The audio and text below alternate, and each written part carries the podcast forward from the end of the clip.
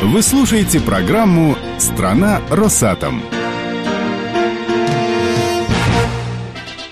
У Росатома появляется все больше и больше активов и проектов за пределами страны. Там работают люди с другой культурой и с другим подходом к бизнесу. О том, готовы ли специалисты внутри госкорпорации к тому, чтобы полноценно работать на глобальном рынке, Полина Ступина побеседовала с директором по персоналу и административным вопросам проектной компании «Акую» Андреем Гурленовым. Все включено. Андрей Владимирович, не так давно на встрече с участниками кадровой программы «Талант Росатома» руководитель блока международного бизнеса и развития Кирилл Комаров сказал о такой проблеме. В командировку на Акую, например, съездить поработать, э, желающих миллион. Но оставаться там навсегда, работать, как-то не особо кто стремится. Как бы вы это прокомментировали?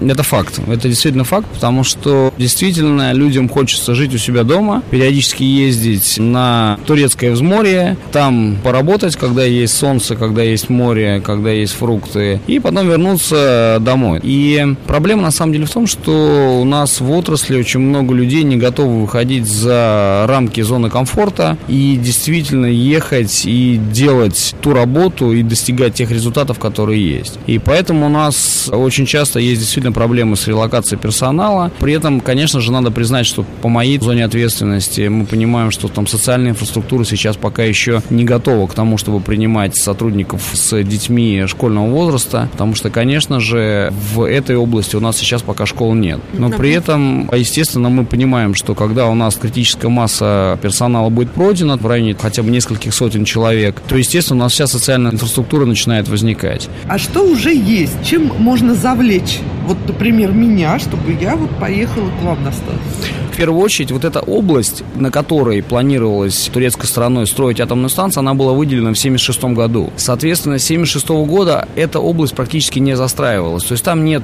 традиционных для турецкого взморья гостиниц, в принципе, достаточно малое количество магазинов и так далее, и так далее. Но сейчас уже практически полностью открыта высокоскоростная дорога в нашем участке, которая соединять будет Мерсин и Анталию. Сейчас уже разительные изменения в магазинах, ресторанчиках со свежей морской едой и со свежим мясом. Это экологически чистый регион. Когда каждый день перед работой ты идешь на море, это, соответственно, вещь такая завлекательная. Мы арендуем каждому сотруднику отдельный дом. Дом достаточно большой, достаточно комфортный. Они, в принципе, построены, конечно, были как летнее жилье, но мы уже отработали механизм утепления с тем, чтобы зимой действительно было очень хорошо. И сейчас открываются госпитали рядом, все действительно очень сильно растет, и здесь нам даже особенно не нужно убеждать турецкую сторону инвестировать в это. Они сами понимают, что здесь долгосрочный проект. Прозвучала тема вот дорога, да, из Мерсина до Анталии. Может ли сотрудник, который приехал, рассчитывать на то, что он свободно может в свой дом пригласить родственников, да, на лето? В нашей действующей э, релокационной политике мы сотрудникам на выбор предлагаем два варианта. Либо мы оплачиваем сотруднику полет домой. А если сотрудник едет без семьи, то мы оплачиваем это два раза в год. Либо сотруднику без семьи мы оплачиваем раз в год возможность привести и увести свою семью, своих близких родственников. Какой процент турецких специалистов будет работать на станции? А сколько будет российских специалистов? И вообще, есть ли у российской стороны какие-то обязательства, по которым вы должны определенный процент турецких специалистов принять на работу?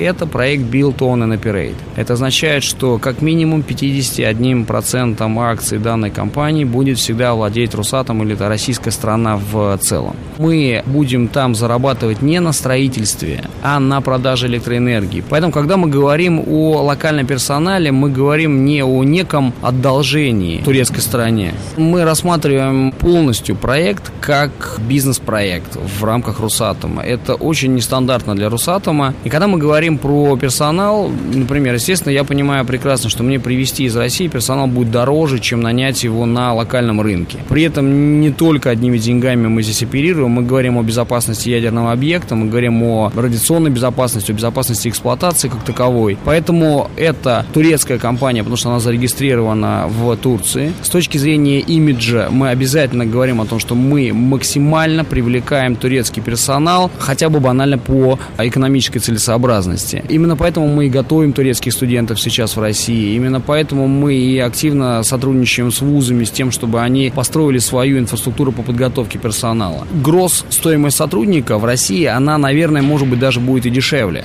Почему? Потому что в России самые низкие налоги в мире. Налоги и на доход физических лиц, это и отчисления в социальные фонды. У нас там налоговый рай по сравнению с Европой и по сравнению с Турцией. При этом, опять же, в уровне инженерных специальностей в Турции зарплаты такие же, как в России, если не выше. Поэтому вот эти все моменты мы принимаем во внимание, и очень хорошо, что нам удалось договориться с турецкой стороной, что они не применяют к нашей компании традиционную государственную квоту 5% иностранных специалистов. Это мы обговорили в самом начале пути, и у нас сейчас есть такой wildcard, мы можем привлекать ровно то количество иностранных специалистов, которые, собственно, нужны. При этом я могу сказать честно, что у нас работают далеко не только россияне.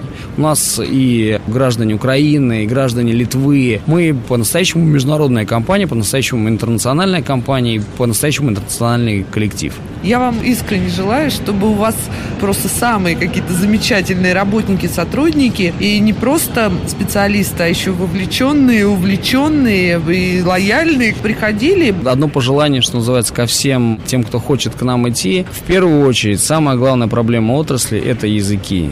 Учите языки, без них никуда. Потому что я, как HR, искренне верю в то, что называется кросс-культурным пониманием, оно действительно идет с пониманием других языков. Хотя бы английский, а дальше будет видно. Мы обязательно внутри компании учим сотрудников а, турецкому языку, а турки учат русский, потому что нам очень важно построить единую компанию и отбирать уже людей мы будем именно тех, кто понимает какой-либо иностранный язык и готов меняться в культурном смысле.